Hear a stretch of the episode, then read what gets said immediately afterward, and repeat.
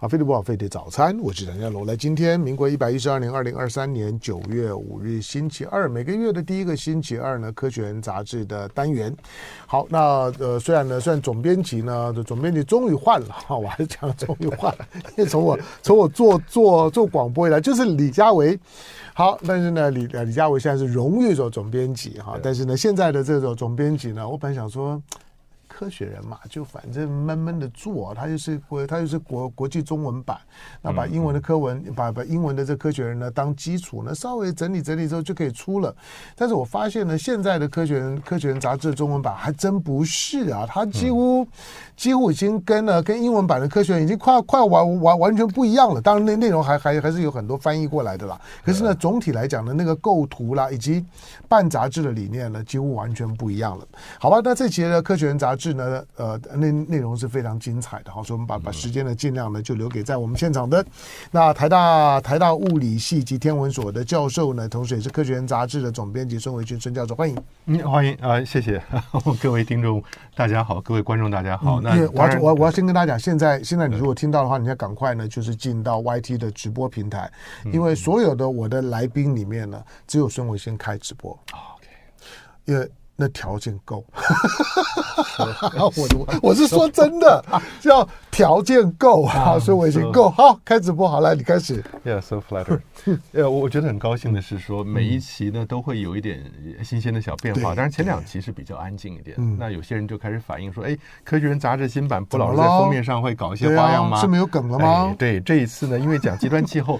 这一集，我想这里边的内容呢，嗯、看的大家会比较沉重，不是台风就是热浪。嗯、对，但呢，为了让大家有一点参与感、互动的感觉呢，年轻的编辑部们、嗯、编辑部同仁们，他们就在上面加了一个 thermometer 温度计。温度计。液晶的，嗯，所以它不单是告诉你说，哎，我们自己看杂志的时候，你可以拿手按上去看那个温度，你的体温是多少，就是你在什么样温度阅读这本杂志。同时呢，它也会显示周边的温度，你不去碰它，对，周边的温度。就就像是你的冷气上的温温度一样。比如说我我现在这个本子上面显示呢，它在二十二到二十四度之间。嗯嗯嗯，对。对对对，我收到，其实我收到寄到家里来的时候，它上面显示的是三十度。所以那就是周边街上的温度。对对对。但是我把手摆上去以后，过一阵子会看到三十四、三十五度，那就是我的体温了。对。但是呢，有趣的是什么？这个东西它目的是要告诉你液晶 （liquid crystal），液晶里面的分子排列会随着温度而改变。改变以后呢，它的光学折射反射的效应就不一样了。哦。这是为什么？你在没有排列没有温度加上去的时候，嗯、它就是正常黑色的。嗯、但如果你给它温度以后，它的分子排列改变了，颜色出现了，嗯，你它就是一个温度的 indicator 指示者了。对，所以像这种东西，常常一小条拿来可以贴在哪里？嗯，你要做饭做菜，或者是你只要想知道温度的东西，嗯，这个东西拿来可以放在小孩头上。对啊，现在现在很多很多小孩的那个，就是说发烧的时候的那个贴的，嗯、上面就会有有温度啊。对对对对，对，你只要看到那个颜色变化，你就知道他有没有发烧。对，重点就是我们常常知其然不知其所以然，在要搞这些黑箱啊。嗯、科学人的目的就是让你知道原理是什么。嗯、所以大家看一下叶青，如果有兴趣的话，我一直觉得啊，像香龙兄讲的，无目的性的学习是一回事，嗯、但是你会吸收到很多有趣的点。嗯、那一点呢，如果你稍微花点时间深入探索，譬如说听我们刚讲完这段以后呢，嗯、你会去网络上打了 liquid crystal 看一下液晶是怎么样改变颜色。嗯、哦，我觉得那个收入收获就大了。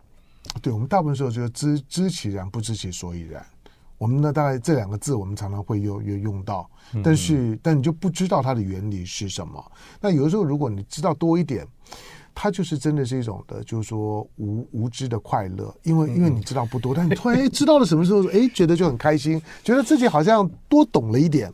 这个这这这个是我跟周雨君在一起的感觉啊。你说话有语病啊，无知的快乐。哎，以前以前我们台大的台大的英文选的第一第一第一课就就就是啊，The pleasure of ignorance。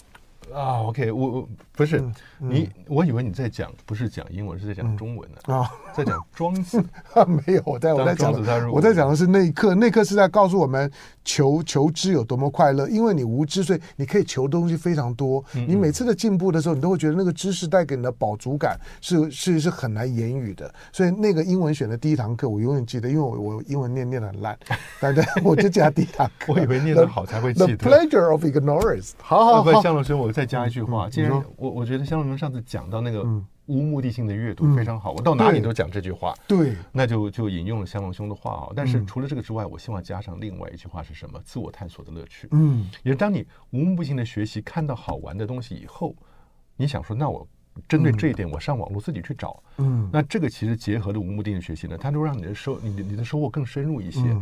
尤其是香龙兄讲了无目的学习以后，无论在我前两个礼拜无大有科学营也好，或者是我到了学校碰到那些学生、大学生、高中生也好，我都会问他们说这一点那一点，然后拿了科学人杂志去，嗯，你让学生看到什么？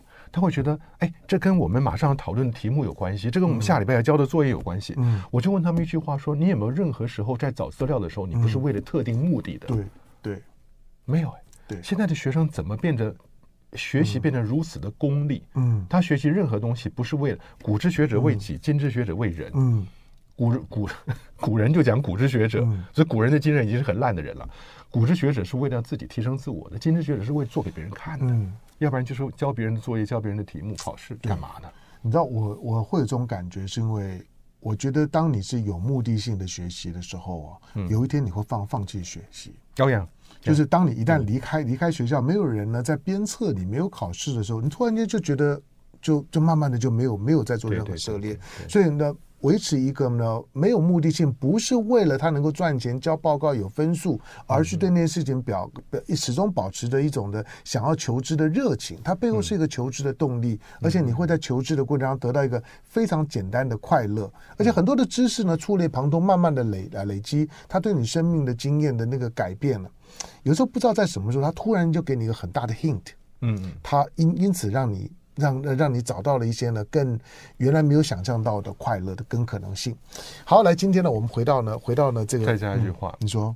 无目的性，嗯，不功利，嗯，但是我们要在这儿引诱大家，嗯，很多时候呢，你无目的性累积出来的知识，有一天它会回头对你产生非常大的好处，而那个时候就是你看到机会的时候，你是在培养自己看到机会的能力，嗯。呀，对，这这是我在我在读《科学人》杂志的时候呢，我觉得最快乐的事。好，这些《科学人》杂志呢，当它封面呢，封面你看到。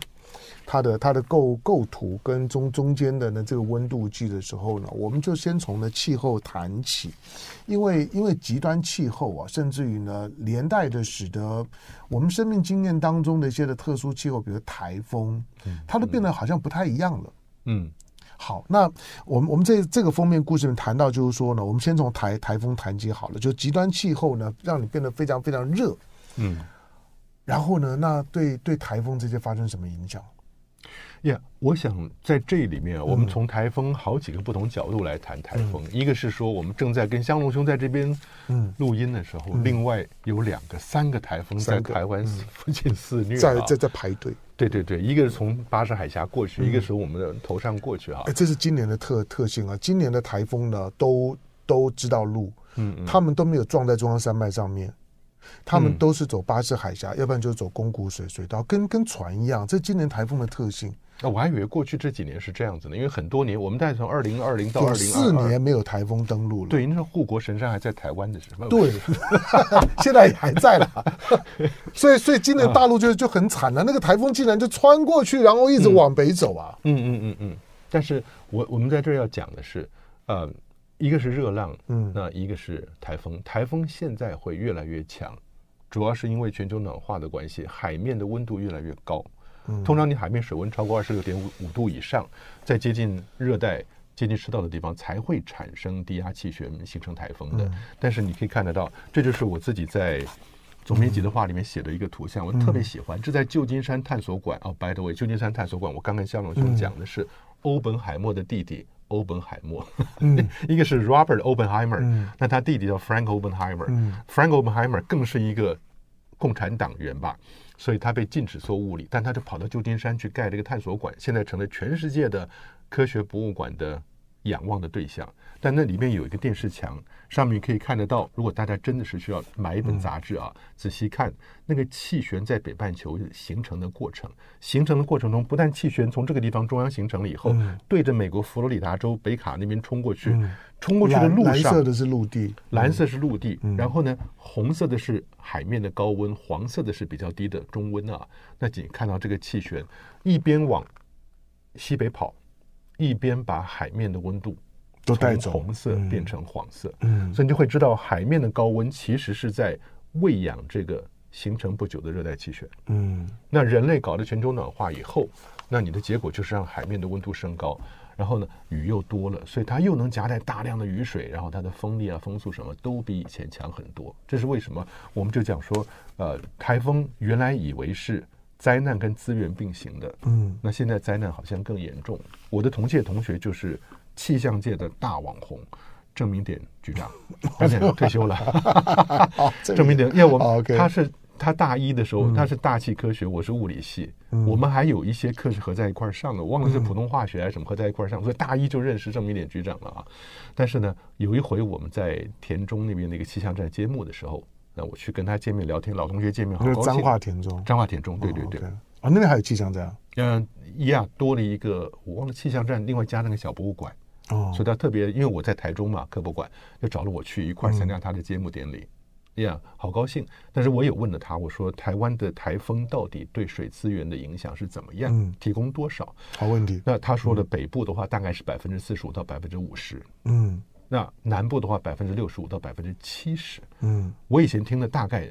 比较夸张的是到七成八成，所以你会知道台风所带来的淡水是台湾不可或缺的资源。就有台风没有台风，对台湾的水资源供应影响非常大。这是为什么？我常常讲台风跟地震，我们习惯把它叫自然现象，嗯，不不建议把它叫成灾难。即使是地震，你会觉得地震是灾难，不是吗？No，台湾岛就是因为欧亚大陆板块跟菲律宾海板块挤压出来的。嗯，那台湾它你有这个美丽的宝岛，四五百万年以前浮出海面，大家能在这边愉快的生活。跟随而来的地质相关的现象，你当然也要概括承受。嗯，所以你不能说这就是灾难。嗯，也没有这个灾难，你台湾岛是出不了海面的。嗯，所以我觉得从这个角度来看，我们就能够用更更广阔的视野看所有的自然界的现象。嗯，那台风呢，这是另外一件事情，它带来的水量没有错，可是现在的灾难越来越严重。嗯，没有。好，当然这几年的时间啊，呃，台湾还算是 lucky，就是说台风没有没有直接登陆，但是台风当走巴士海峡啦，走走走公公古水道的时候呢，它还是会边边会扫过，所以还会带来一些雨水，所以我觉得这几年的台台湾呢，运气算好。就是没有没有像大陆大陆之前呢，受到这个叫杜苏芮台风穿过了之后，直直北上啊，杀到北北京，杀到华华北，杀到东东北，带来这么严重的灾情啊，那那真是不可思议。好，那最近呢，我们在在节目呢录的时候呢，因为又又两个台风呢在在在排队，大家留意一下。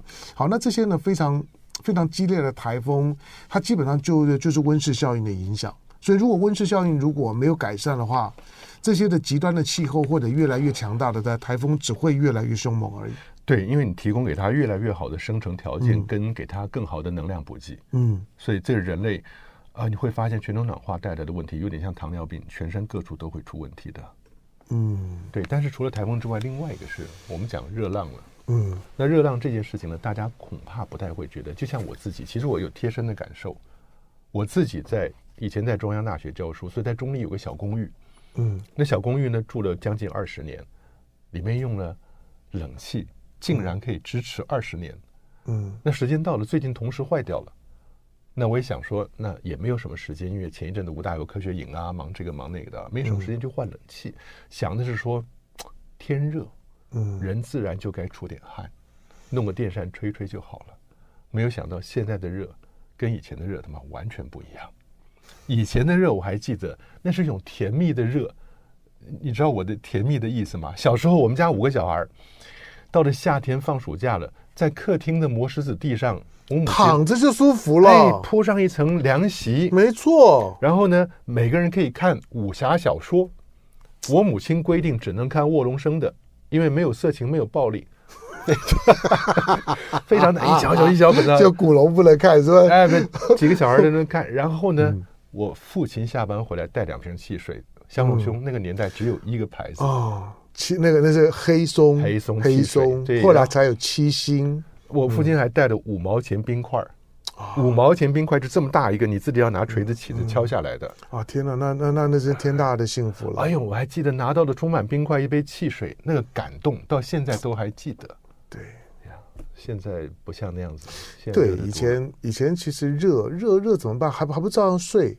嗯，啊，还不知道过日子。傍晚的时候呢，就是搬个小小小小板凳，嗯，太阳下山搬个小板凳呢，坐在坐在门门口，然后摇摇扇子，嗯嗯，嗯，聊聊天，嗯，对，其实我们我们这些世代，我们都很怀念那些场景啊。我们觉得他人人跟人之间互动啊，反而是有温度的。嗯，但现在有冷气之后。没有了，嗯，对啊，这是很这非常大的改改变。对了，温温温度的改变了，没有没有冷气呢，真的越来越难过日子了。嗯、好，在我们现场的呢，孙维新，那他是呢《科学人》杂志总编辑，台大的物理系呢跟天文所的教教授，是台湾最有名的科普网红。好，所以所以我们我们听众朋友不止听到声音，你可以在视频上面呢可以看得到。所以你现在呢可以从 Y Y T 进来呢，你都可以看得到孙维新孙教授。好，我们刚刚讲的这个热。热的要要命啊！来，还还没有还没有还没有讲完。嗯啊，对，我想就提一下，因为现在大家老是会觉得是热，其实只是针对高龄的人，比较弱势高龄的人，身体不好的人不是哎。他这里边开宗明义就讲到一个，在美国加州洛杉矶 Pasadena，大家都知道，那这个是大都市里面的一个送快递的小哥，年仅二十四岁，开车送送送以后，在座位上失去了知觉，倒在那边就死掉了。热伤害其实。不分年龄的，所以大家真的是需要，也不是说你说哦，那我就去冲个澡或者喝点水。很多时候你真的要不只是补充水啊，什么运动饮料啊，加上一些电解质，什么都需要。那这篇文章谈的其实只是说，都市里面有热岛效应，因为大家都把热排出来，把冷留在自己里面嘛。在整个都市更糟糕的是，它的柏油路啊，它的什么东西，嗯，都让让这些水汽没有办法调节。如果你有草地，你有森林的话，它会有水汽蒸散的作用，它会把热量带走。但是你现在看到是柏油路，所以大家在都市里面尤其需要注意到，如果自己身体一旦不对劲了，需要马上想办法解决。所以这件事情，热伤害、热致死这些事情呢，是大家面临的很紧密的事情，不是说很遥远的听到别人的事情。所以这篇文章我觉得很重要，是这一点提醒。我补充一点，因为大家对于所谓的热衰竭、热伤害啊，嗯。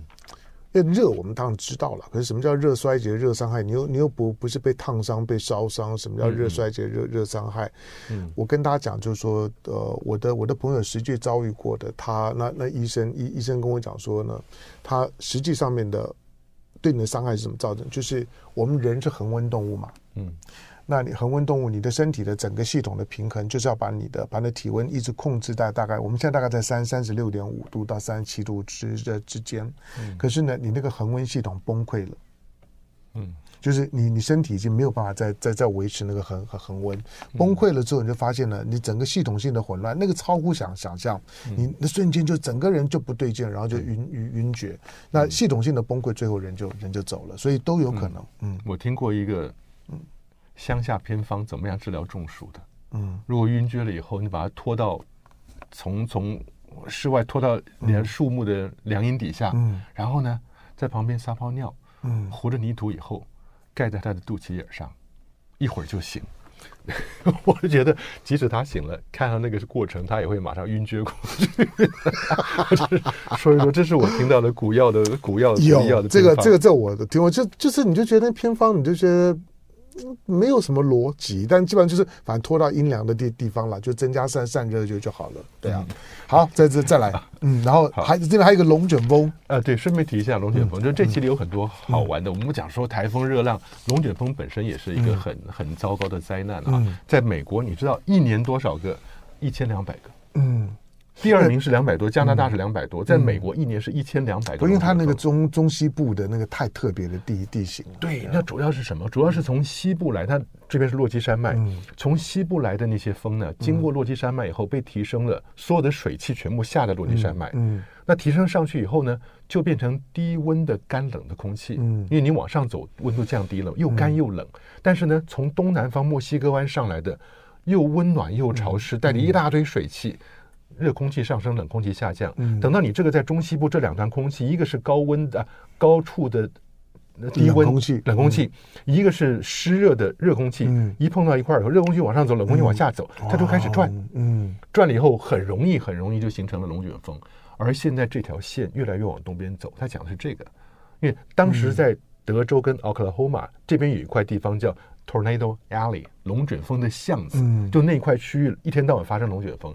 现在发觉这个 Tornado Alley 变成 Tornado Field，整个往东边移了两三百公里，那让这些州完全被 caught unprepared，嗯，他没有准备。嗯。因为德州跟奥克拉荷马过去这些年一天到晚龙卷风，他们自己知道，在你的房子底下都会有建筑的、地下室啊，然后很多公共设施它都会有一些加加在加固。加固的地方。嗯。那另外往再往东边走，这些州是完全没有准备的，嗯，所以那死亡的人数其实蛮可怕的，远超过我们看到其他不同原因的死亡人数。难怪难难怪最近几年的美国的龙卷风的死亡人人数呢增加很快，有的龙卷风带的带走的人命呢越来越多了。嗯嗯，大这个原因。嗯，对，原来大家到时候你拿本《科学人》杂志可以看一下，原来都是在德州跟奥克拉荷马这个地方，嗯现在整个往东边移，那就很糟糕。嗯不过这一期呢，跟在后面的一个就是我的学长赵峰老师，嗯，特别我特别喜欢他的专专栏啊，我对 他喜欢他。他喜欢讲那个是什么？龙卷风，中国的龙到底是什么？对，你看一下长相跟龙卷风的样子非常相似。嗯所以赵峰老师呢，回到故事堆中去爬书以后，把过去写“龙”这个字全部找出来，基本跟龙卷风长得一模一样。嗯然后龙生九子，可能好几个龙卷风，嗯，还有龙战于野，龙卷风是会互相打架的。对，然后见龙在田的飞龙在天，嗯我觉得很有意思啊。嗯，亢龙有悔，嗯，潜龙勿用。你怎么又讲政治上去啊，没有没有没有，我在 我在讲的是在读易经的时候会 会读到。Yeah yeah。OK，好，那咱们好，来我们再来奥本海海默。嗯，其实当然现在是热映的电影了。那因为奥本海默在这个时候的电影拍成电影，当然有它的政有它的政治的敏感性，因为因为俄乌战争的关关系嘛，大家大家觉得，哎，呃，人类呢，自从有了原子弹之后，原子弹用过了之后，大家就知道它很可怕。嗯所以呢，所有的政治的机机制呢，都在努力的互相警告，就是说呢，我们不要再再再发生了这种叫核战争，因为呢，它很可怕，它是毁灭性的。就是呢，第第三次的世界大战毁灭完了之后，第四次大家就回到石石石器时代。好，但是呢，我们回头看呢，看呢奥奥本海默，就是说，呃，这部电影里面，因为因为我知道你你看过，你谈过，嗯，我们在里面到到底得到了怎么样的启发？呀，那个 香龙兄，你刚刚讲到这个、提到的电影里面，我觉得有两句话很令人印象深刻。嗯一句话就是他他用英文讲说，奥本海默说的、“You don't fear it until you understand it”。嗯下一句话是 “You don't understand it until you have used it”。嗯你不会怕它，直到你了解它；你不会了解它，直到你真正用过它。嗯中文的翻译反过来了，用过才会了解，了解才会怕。嗯就是你把原子核里面的能量释放出来的结果，就像真的是打开了一个现代的潘多拉宝盒啊。另外一句话是什么？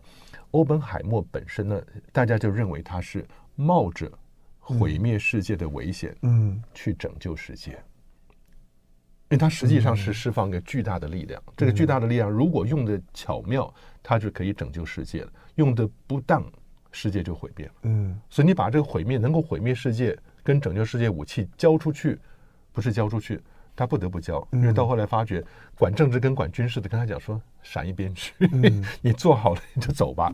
尤其是杜鲁门，哎，杜鲁门也真的很搞笑。罗斯福跟杜鲁门的交接啊，罗斯福都去世是一九四五年，都很可惜，罗斯福没有亲眼看到德国投降。没错，那他是一九四五年三月份的事情，但杜鲁门接手了以后，也很有趣，在波茨坦会议上面，你记不记得电影里面讲说，赶快做实验，赶快试爆？为什么？因为波茨坦会议要召开了，嗯他们是七月十六号早上五点半做的试爆。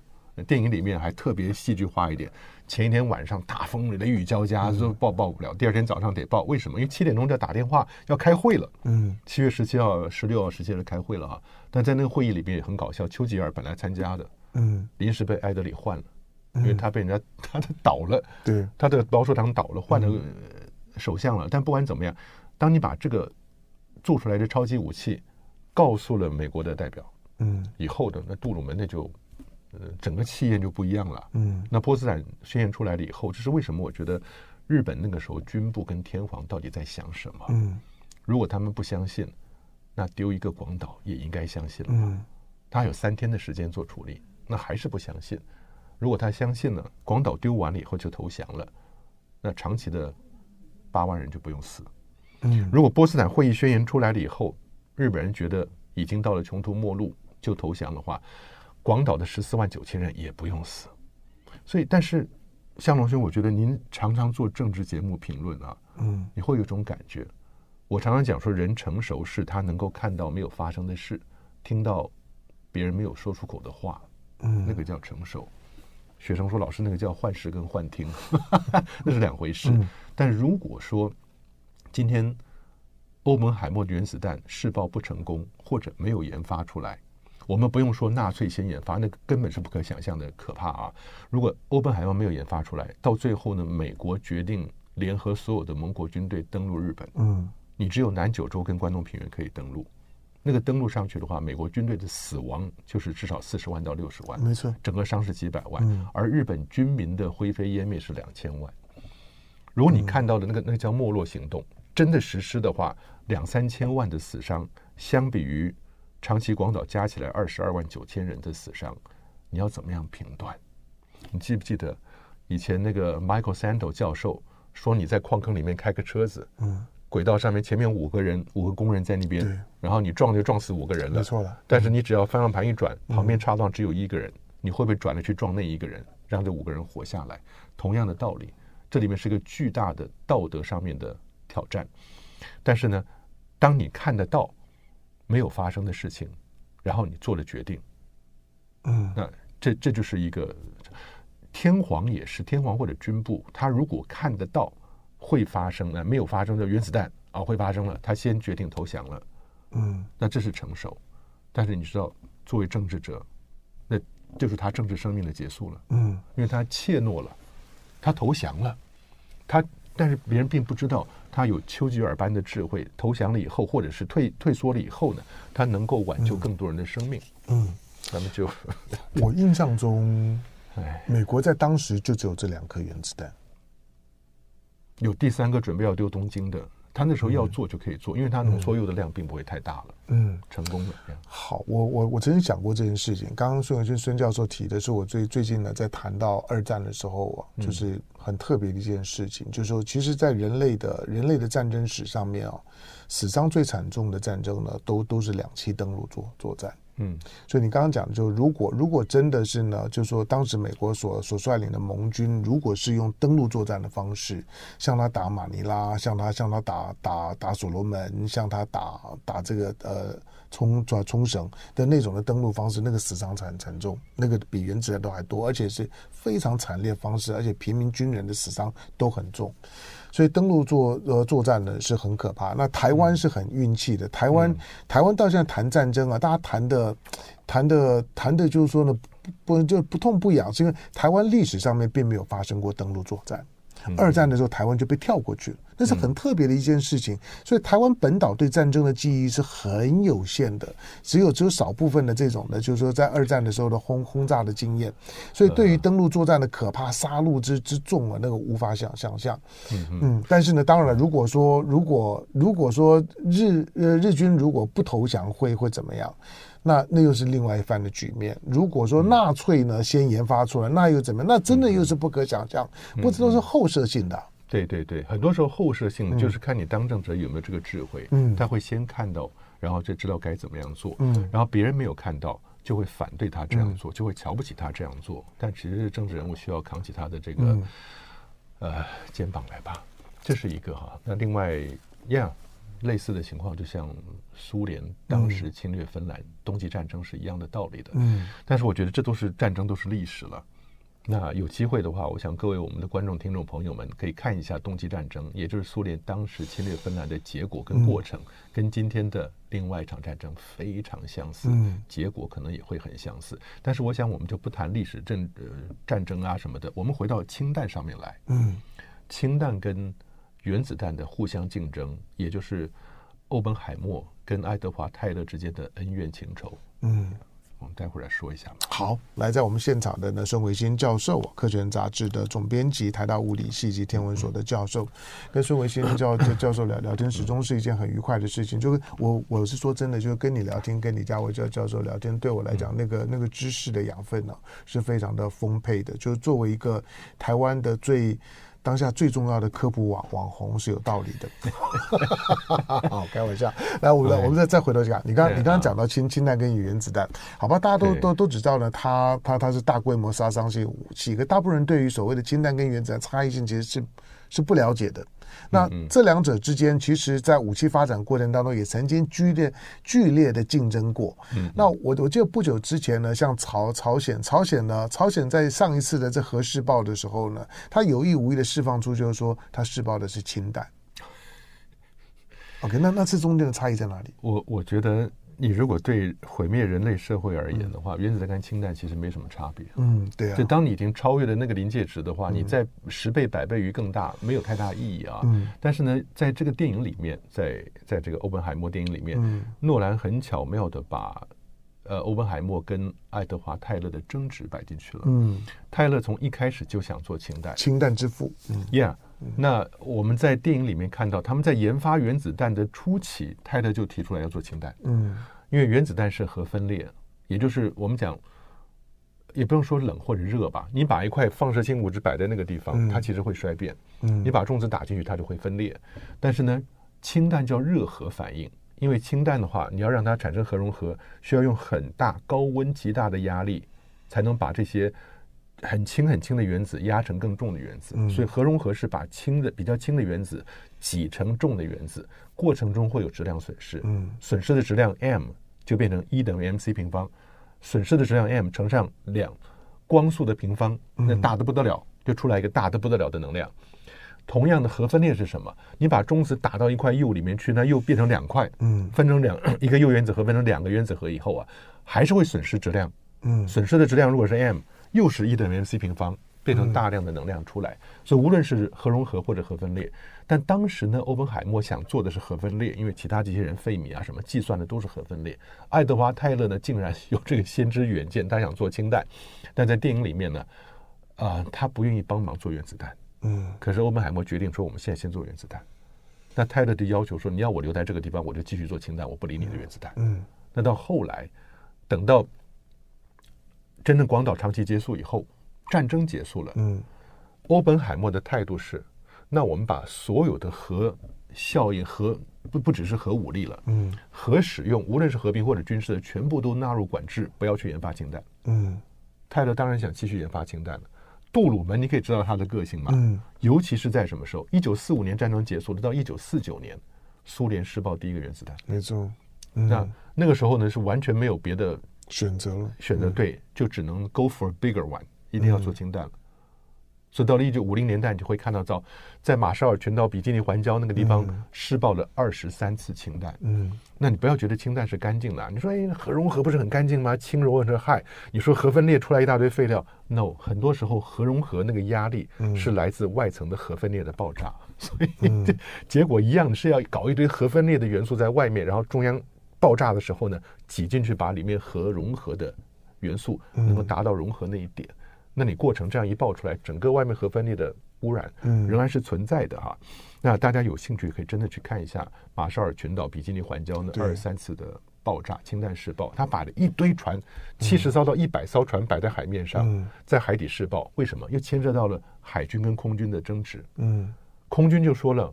我们原子弹可以直接用飞机丢过去，战争就结束了。我要你海军干什么？嗯，你海军在海面上一无一棒，一个原子弹下来，全部都完蛋。嗯，海军就说：“那你炸炸看。”他就把自己的旧的二次大战不是打完了吗？嗯，把他旧船舰拖过来，然后把日本投降虏获的船舰拖过来，嗯，一次弄上几十艘战舰摆在海面上，在海底试爆氢弹。很多人都不知道这些故事，但是这些故事呢，就真的会告诉我们，这些大国在发展核武器的过程中做了哪些。今天让人看起来真的是匪夷所思的事情，嗯。但是欧本海默说，最后他说发展氢弹，欧本海默好像也同意了。因为这篇《科学人》杂志今天讲到欧本海默呢，也讲到说，欧本海默并不是一个百分之百坚持他自己原则的烈士型的人物，嗯，但还是可以稍微顺着层峰的意见转来转去，嗯，我觉得这有什么关系？他就是个人嘛，没错了。对，做这个科学家来讲，不用不用对他有有这么高的政治的期待，嗯、所以那那对他们来讲太困难了。嗯、不过我当当下对我来讲，我最担心的就是说，我觉得在俄乌战争发生之后啊，嗯、我觉得我觉得全世界对于所谓的核武器的那个敏感度都降低了，所以核扩散真的不知不觉当中被容许。嗯，就像现在当当美国开始卖核潜舰给给给澳洲，然后呢，让核的核潜舰呢战战略型的核潜舰可以进驻到朝鲜，这在这进进驻到韩国，这在过去呢都没有的。那大家对于这种核武器的扩散，慢慢的，好像不太当一回事了。那甚至于开始在俄乌战争当中呢，讨论到一些呢，不管是脏弹也好，或者是呢，或者小当量的核武器、战术型的核武器，他都煞有其事的在媒体当中公开讨论。当然，大那只是讨论，不讨论久了之后，它就会会变成真的。它就很可能成为战场当中的实战的武器之一，不要低估这一点啊！我还是很担心的。好了，最后我们还有一点点时间，我们我们来关心的小小行星的采样。是在讲什么故故事？小行星是这样的，就是这两年呢，美国有一个太空船叫 Osiris Rex，那是一个埃及神话里面的不死鸟 Osiris，它飞到一个小行星旁边贝努，贝努，贝努小行星呢，它接近了以后，底下伸出一个长长的杆子来，嗯。Touch and go，碰到的那个小行星的表面，嗯，碰的那一刹那，它那杆子尖尽头呢，喷出大量的氮气来，嗯，高压氮气喷进去以后，把灰尘打上来，嗯，进到了它那根杆子底下的收集盒，然后就收收集，对，然后把收集盒收回来以后呢，进到它一个一个小小的胶囊。胶囊好好包裹以后，这个就往地球飞回来了。嗯，什么时候会到地球上来？经过地球旁边，胶囊飞出来了，当太空船就烧掉了。胶囊飞出来，打开降落伞以后落下来，回收小行星本身第一手来的资料。嗯，九月二十四号，Mark the date 啊，真的啊，对对对，OK，那。一个月之后，等一下，因为因为我我我知道，比如说日本，日本日本他们在这小行星身上呢花了不少的功夫。好，那为什么要要花功夫在小行星身上呢？小行星有有的很小啊，你就在太空旅行的时候，什么时候呢？不小心进到了进到了哪个大气层烧烧掉都有可能。为为什么要去收集小行星呢？呃，我这样讲哈，其实美国人特别强调 Osiris Rex，马上九月二十四号回来了，好像他们又是第一个做到的。那日本早就做到了，没错啊，我就说日本花了不少功夫。啊。h a y a b u s a 跟 Hayabusa 二号第一号。失败的，第二号成功了，已经送回来了。嗯、对，但不管怎么样，为什么要拿小行星的 sample 回来？你要研究一下，有些小行星呢，它的金属丰度非常高，就非常多金属；嗯、那有些小行星它的密度很低，所以你无论是说 你想研究它的资源矿产的价值，或者是未来它如果对着你飞过来，你要用多大的力量它才会偏移？你要研究它的密度，都有，更不用说。在很多太空先进国家，小行星开矿早已经是箭在弦上，研究了好长时间的东西了。嗯，你甚至会看得到太空船飞到一个比较小的小行星旁边去，伸出一个网子来，嗯、包了以后他就把它带回来了，嗯，把小行星抓回来。哎、对，很多人一听吓吓坏了，说小行星如果对着地球撞下来怎么办？嗯、我们现在还要再去找布鲁斯威利吗？不可能啦。嗯，他不会把小行星对着地球放下来，或者摆在地球旁边。嗯，这些人的打算是什么？把小行星抓回来，no no no，嗯，月球，哦，送到月球轨道旁边去绕。OK，那如果今天你是个大企业家，哎，我在月球旁边有小行星，你想去观光吗？啊，付我点钱，我两天就到这个可以去玩。然后我抓完小行星上面。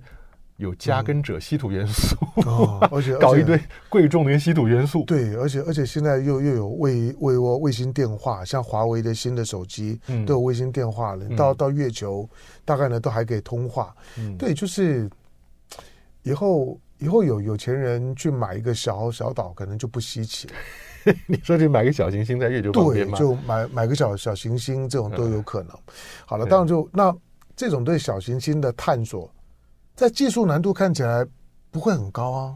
现在很多东西的门槛越来越低，登月本身变成一个非常低门槛。对，我就觉得现在的太空探探索，这一次印度啊，今天没有时间聊印印度，印度的月球的登陆成功，我觉得它最大的影响就就就是，我觉得很多人可能会受到鼓舞。如果真的像印度讲了，我他只花了七千三百万美元，我如果是郭台铭，我就说我也可以啊，对不对？背后的 hidden cost 太高了，它整个 infrastructure 那不是没有错，没有错，没有错，没有没没有这么简单了。不过好，今天今天没没机会谈，因为因为因为我对印度的登月非常有有兴趣，下回呢再再跟孙伟新聊。好，今天呢这一期的最新一期九月号的《科学人》杂志，那里面呢的它的 cover story 呢是极端气候热的要命。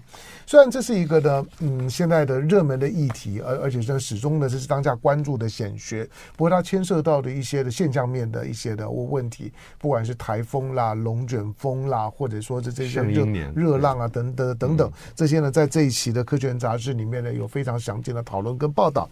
另外呢，还有一些的一些很有趣的子题呢，我们没有机会聊聊聊到的，像像那个绷绷带。